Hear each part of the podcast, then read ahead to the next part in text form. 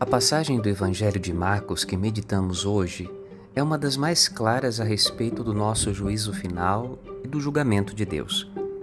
Como Deus nos julgará? A resposta de Jesus é bem simples. Seremos julgados conforme a medida de amor com que temperamos nossa vida em relação ao próximo. Deus é amor e nada além disso pode corresponder às suas expectativas a nosso respeito. Filhos de Deus devem ser como Deus é.